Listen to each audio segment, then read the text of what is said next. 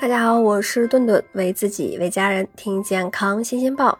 最近呀，一个同事说他最近总是烧心反酸水儿，也不知道是怎么回事儿。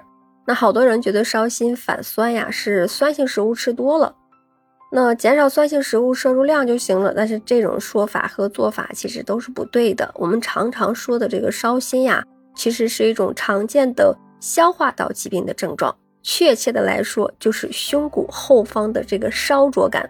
通常情况下，烧心呢是由于胃食管的反流造成的。那什么是胃食管反流呢？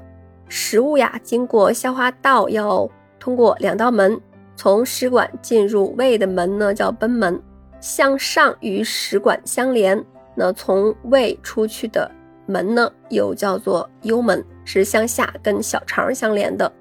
那胃跟这个食管下段的连接处，也就是贲门的附近。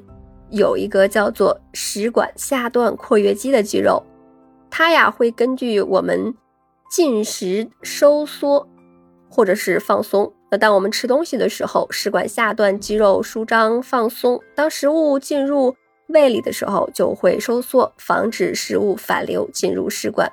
那所以呢，当这个食管下括约肌收缩出现问题的时候，胃酸就会倒流回这个食管了，刺激食管黏膜出现反酸烧心的症状了。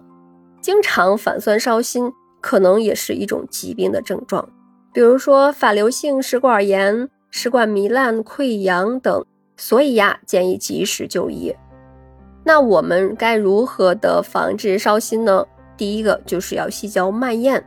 唾液里就含有这个碳酸氢盐，当我们咀嚼食物的时候，它的抗酸作用也可以在一定程度上中和胃酸，而且啊，消化酶对于胃黏膜也是有一定的保护作用。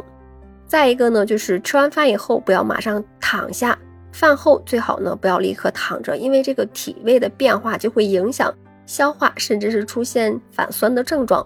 建议呢在饭后进行站着或者是。缓慢的散步，那不仅可以促进消化，还可以起到控制体重的效果。饭后百步走，活到九十九，还是有一定的科学依据的。但是呢，如果这个膝盖不太好的人，那就不要饭后做那么大的运动了。第三呢，就是不要暴饮暴食，吃东西太快太多呢，都需要消化时间也是变长的，就会导致食物在胃停留的时间相应的增加。而这个呀，也会导致这个消化和吸收不良。另外呀，有一些不好消化的食物也会增加反酸的风险，比如说糯米、年糕等等。再一个呀，就是要戒烟戒酒。食管下段括约肌会因为吸烟而变得松弛，增加胃酸反流的几率。而这个饮酒呀，会增加食管蠕动，那就会导致食管消除酸性物质的能力下降。长期的吸烟喝酒。那食管还有咽部都会受到一不良的影响了。这再一个就是可以试试这个枕头垫高。那如果经常出现反酸的患者，可以在睡觉的时候呀，我们把床头升高，或者是把枕头垫高一些，就可以利用重力来减少夜间反流的情况了。这最后一点呢，可以用流食代替米饭。反流性食管炎急性发作期间，应当尽量的少食多餐，以流食。